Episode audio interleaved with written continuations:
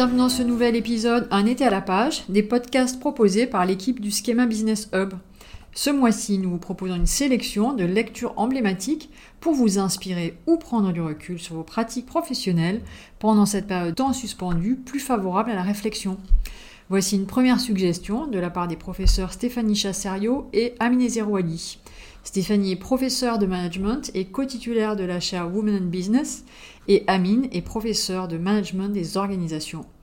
Bonjour Amine, bonjour Stéphanie, que nous suggérez-vous? Pour ma part, je vais vous recommander la lecture du livre Vous allez redécouvrir le management, écrit par Olivier Siboni et paru en 2020 aux éditions Flammarion. Olivier Siboni part d'un constat simple. Il existerait un fossé entre, d'une part, les chercheurs en management, qui ne feraient pas suffisamment de vulgarisation scientifique, qui est pourtant tellement importante pour diffuser la connaissance et améliorer les pratiques managériales, et de l'autre côté, des managers, qui seraient des pragmatiques et qui ne s'intéresseraient peu ou pas euh, suffisamment à la théorie. Ces derniers sauraient peut-être ce qui marche dans la pratique, mais ils n'en connaîtraient pas les raisons. Ils se fieraient finalement uniquement à leur bon sens, à leur expérience et à leur jugement.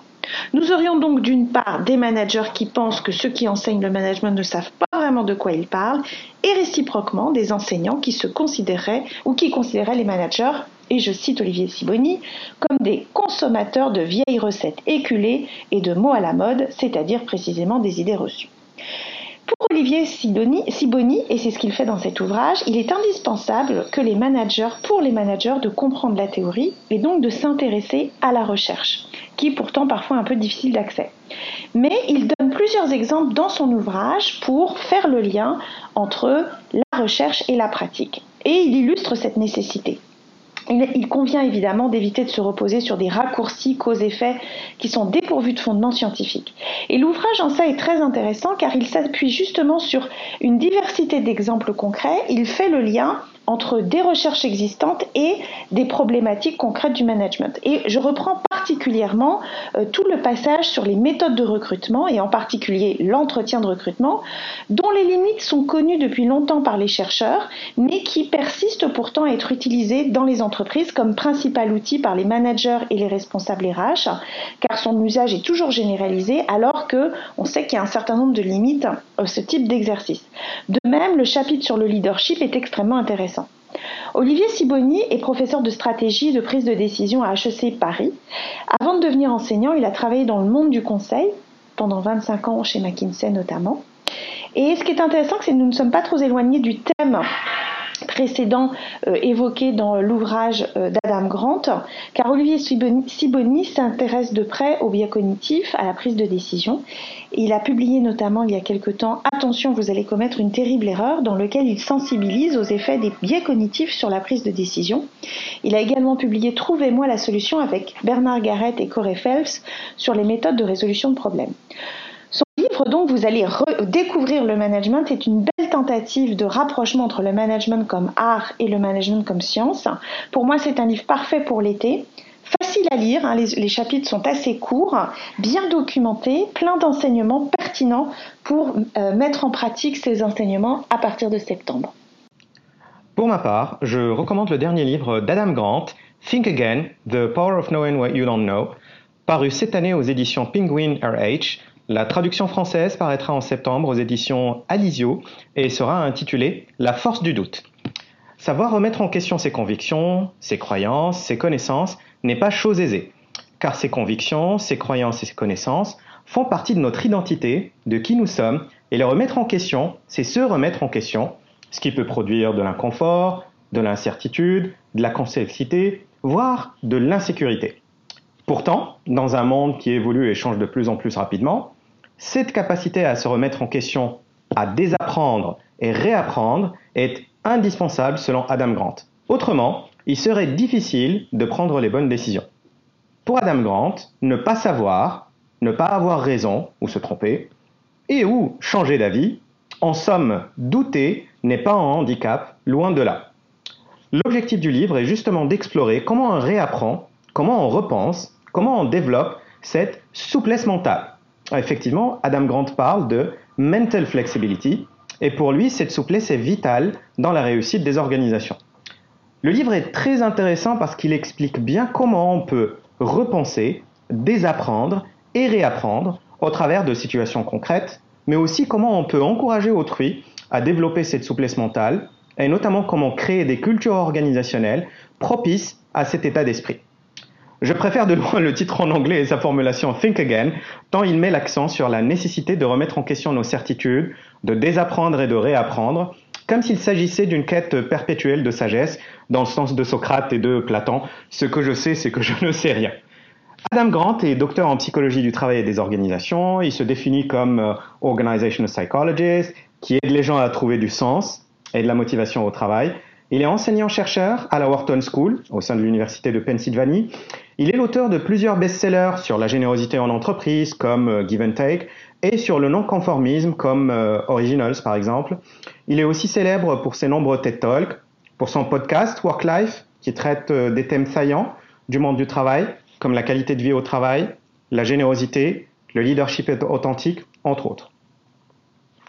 Comme d'habitude avec Adam Grant, Think Again est un best-seller absolu, mais c'est avant tout un must-read, une lecture indispensable pour tous les leaders, notamment en cette période de pandémie, post-pandémie, qui a remis en question plusieurs de nos certitudes. Nos certitudes sur le monde, nos certitudes sur le fonctionnement des organisations, nos certitudes sur le travail et surtout nos certitudes sur nous-mêmes. Le livre est un savant mélange de situations concrètes et de résultats de travaux de recherche académique il rappelle d'ailleurs les travaux sur la prise de décision et les billets et erreurs de jugement, comme pourrait le faire un Christian Morel dans son livre Les décisions absurdes, qu'on recommande par ailleurs. Daniel Kahneman, le prix Nobel d'économie et spécialiste en psychologie cognitive, dit sur Think Again que c'est un brillant ouvrage qui nous fera repenser nos convictions et nos plus importantes décisions. Si c'est l'expert en biais cognitif et émotionnel qui le dit, j'aurais tendance à le croire.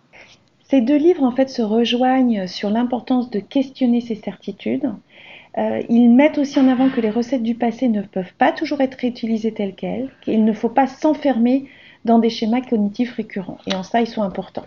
Tout, à fait, Stéphanie. Euh, d'ailleurs, euh, les deux livres sont très faciles à lire, ce qui est idéal en cette période estivale, n'est-ce pas? Bonne, lecture. Merci Amine, merci Stéphanie pour cette belle suggestion croisée. Nous accueillons maintenant Marcos Lima. Marcos, vous êtes professeur de marketing chez Schema et directeur du Master of Science International Marketing and Business Development. De votre côté, quel est votre coup de cœur de l'été, Marcos? En 2010, Alex Osterwalder présentait ce qui allait devenir l'un des outils les plus utilisés dans les écoles de commerce pour représenter visuellement les modèles économiques d'une entreprise le Business Model Canvas. C'est utile, très visuel, un canvas de 9 cases permet de cartographier et d'organiser en un clin d'œil les éléments clés d'un projet et notamment la façon de créer de la valeur dans une entreprise. Dix ans plus tard, Osterwalder et son ancien directeur de thèse, Yves Pinger, publient un nouveau guide pratique permettant de gérer des portfolios de business model, The Invincible Company, l'entreprise invincible. Dans ce livre, ils explorent l'idée suivante. Les entreprises doivent être ambidextres pour survivre. Une entreprise ambidextre peut explorer de nouveaux modèles commerciaux de la main droite tout en exploitant les modèles commerciaux existants de la main gauche. Il s'agit de rechercher de nouvelles voies de croissance tout en entretenant des moyens encore rentables de créer de la valeur. Cette idée centrale n'est pas nouvelle et remonte au moins à l'outil créé en 1970 par Bruce Henderson pour les Boston Consulting Group. Dans sa célèbre matrice, Henderson explique comment les produits vache à lait, forte part de marché et faible croissance, doivent être utilisés pour financer les produits vedettes, en 2004, O'Reilly et Tushman ont inventé la métaphore de l'ambidextrie pour désigner des organisations capables d'exploiter de façon parallèle les activités innovantes et existantes. Ce qui rend l'approche d'Osterwalder singulière dans The Invincible Company est sa formidable capacité à rendre des concepts ambigus et abstraits à la fois visuels et intuitifs c'est à la fois la plus grande force et la plus grande faiblesse du livre. Il ressemble presque à un jeu de diapositives PowerPoint avec des illustrations et puces facilitant la lecture. Si ce choix éditorial limite la faculté des auteurs à approfondir leurs concepts et leurs sources d'inspiration, il rend également les livres très attrayants pour les millennials, moins habitués aux textes universitaires.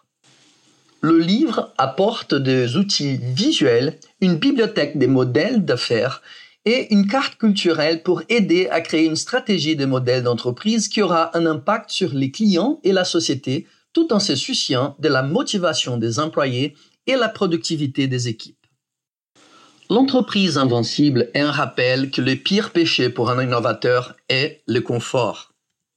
Comme Nokia, Kodak ou BlackBerry peuvent en témoigner, le succès est éphémère et seules les entreprises prêtes à se réinventer et à anticiper les usages survivront.